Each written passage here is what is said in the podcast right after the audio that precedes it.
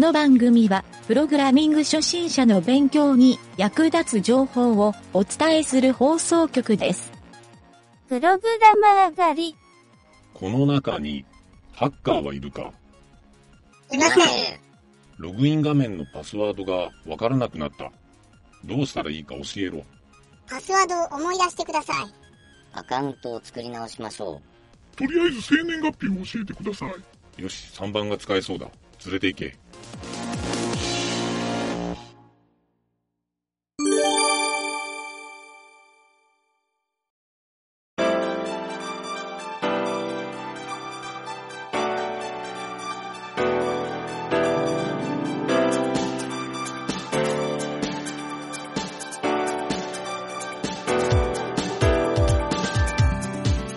はい、どうも、なんちゃってエンジニアのゆげたです。プログラミングカフェのコーナー第15回目。えー今回で最終回になります。この丸抜ゲームというゲームはですね、えー結構簡単に思えて、初めて作ってみた人もちょっと難しいんじゃないかなというふうに感じるかもしれませんが、今日はですね、最後の処理、えー頑張って学んでいきましょう。はい、それでですね、前回、プレイヤーとコンピューターが記号を書き込んだ後に3個並んでるかどうかという判定を行って、3個並んでいた場合にその記号をリターンで返すっていう処理をやってみたんですけど、今回はその続きというかですね、ゲームの終了処理というところになります。最初にいつものようにサンプルプログラムの URL を言っておきます。https コロンスラッシュスラッシュ bit.ly スラッシュ。3アルファベットの小文字 X 大文字 OK 小文字 DS 大文字 U この URL は前回聞いてもらったものと同じなのでえーすでにアクセスできている人は、ここの箇所は飛ばして次に進んでください。はい、そのページに書いてある JavaScript のところの、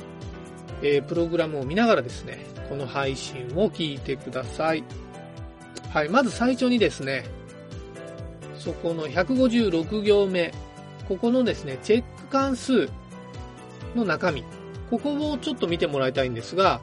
このチェック関数っていうのは、前々回、えー第13回目ですね。13回の時に説明をしたんですが、えー記号を配置した後で行うチェック処理なんですけど、これをですね、えー第14回、まあ、前回ですね。前回説明したチェックラインっていう関数。これを呼び出してる箇所。ここをですね、ちょっと見てもらいたいんですけど、行数で言うと、176行目あたりですね。はい、ここに書かれてる if 文、これをですね、えー、ちょっとおさらいも含めて見てみましょう。はい、コメントが書いてあるんで、もうそこのコメントの通りなんですが、えー if 文とですね、else if、あと else。はい、この3つの処理に分けています。はい、最初の if 文はですね、前回やった this check line。はい、ここの関数にデータ図を送って、えー値が返ってきていれば、this game over っていう、ここの関数に進む。まあ、この時に、えーちょっと前に、そのちょっと手前の行でやった winner っていう変数、これ覚えてますかね？えーここにですね、今どっちの番かっていう、先行か後攻かを含めて、今どっちの番になっているかっていうのを判定してる処理なんですけど、そこで winner っていう変数に、今どちらが打ってるかっていう、その値を入れてるわけなんですね。はい。で、今回、記号が3つ並んだっていうことは、今の番の人が勝ちっていう。はい。そのために、今の番っていうのを手前、まあ直前ですね。直前で、えセットしていたということですね。はい。それをゲームオーバーっていう関数に送っています。はい。で、次のですね、else if。はい。ここではですね、これも前々回ですかね。えー、エンプティカウントっていう。はい、この変数は、覚えてますかね皆さん。えーセルの中に記号が書かれてない、いわゆる空のセルが何個あるかっていうのを、フォームを回してカウントしたんですけど、まあ、これが0の時。0の時は、もう書き込む処理がないし、記号も3つ並んでいないっていう状態がここに当たります。はい。なので、この場合は引き分けっていう処理ですね。はい。これもですね、その手前と同じように、ゲームオーバーっていう関数に飛ばしてますが、送り値がないっていうところに、えー、ちょっと注目してもらいたいんですね。はい。で、えー、その後リターンをしてるんですが、まあ、ここのリターンは実は書いても書かなくてもいいんですね。で、最後のエルスの部分。ここの部分はですね、ディスカウントをプラスプラスなんでインクリメントしてるわけなんですけど、えー、まあ、いわゆるですね、まだカラセルがある状態。で、記号も3つ並んでない状態。なので、えー、今、記号を置いたプレイヤーかコンピューターではなくて、相手の番に変更するという処理になります。はい、ここの、実は次に書いてあるリターントゥルーっていうのは重要で、えー、トゥルーをすると次の番の人の処理になるというふうに書いているわけですね。はい、こんな感じでですね、えー、後処理を3つ書いたんですが、えー、ちょっとですね、その先のゲームオーバーっていう関数、はい、ここが最後の関数になるんですが、え、行で言うと215行目ですね。ここを見てもらいたいんですけど、はい、ここでですね、送られてきたウィナーっていう変数ですね。はい、これがプレイヤーなのかコンピューターなのかを判定して、えー、それぞれの値に対する結果の文字、まあ、メッセージですね。これをアラートで表示するようにしています。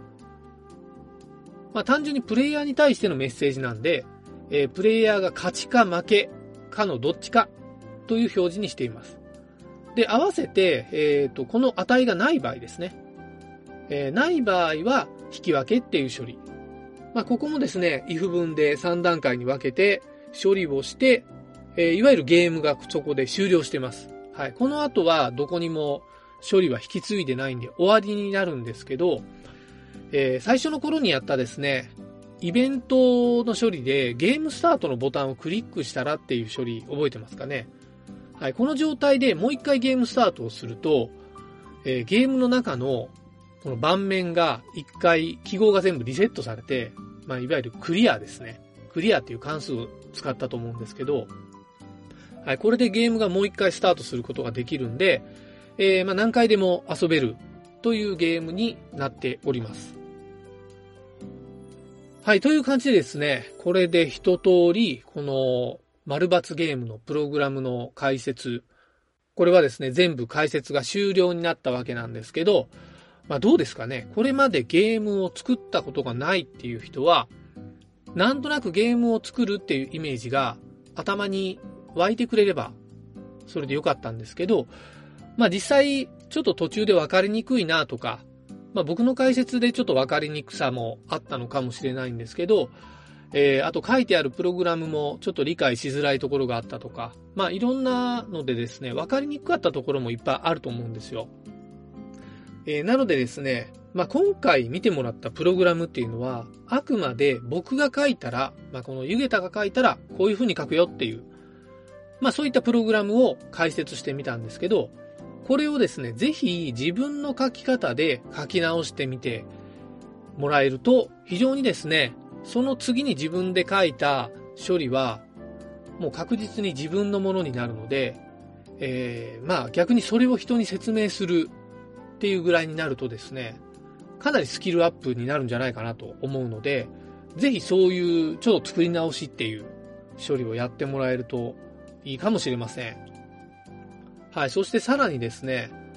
えー、このゲームにですね、いろいろな機能を付け加えたり、まあ、いろんな箇所のバージョンアップ、まあ、見た目を変えてもらうのもいいですし、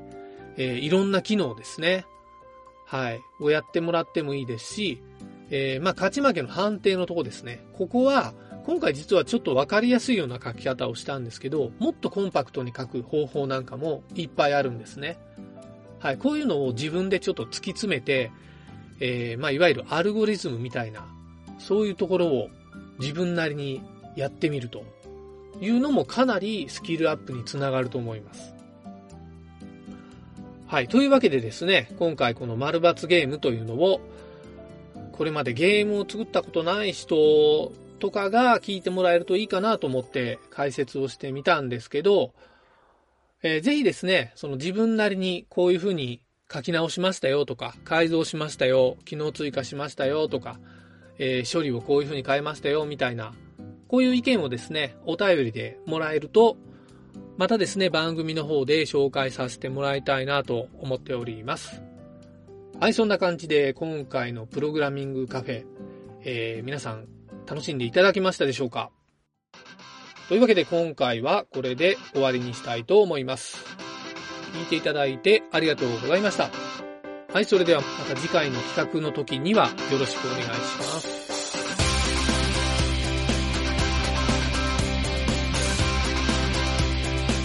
番組ホームページは http://myn.t.work スラッシュラジオスラッシュ